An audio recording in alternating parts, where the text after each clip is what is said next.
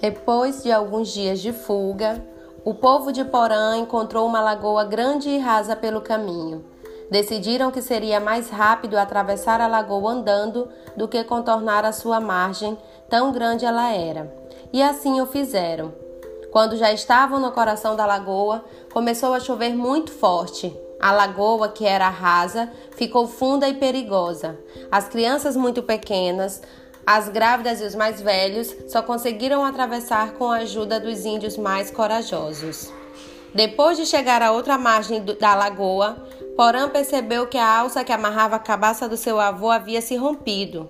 A proteção do seu povo estava perdida para sempre no fundo da lagoa escura. Porã ficou triste e chorou junto com o céu. Dos seus olhos caiu toda a água do mundo. Continua no próximo.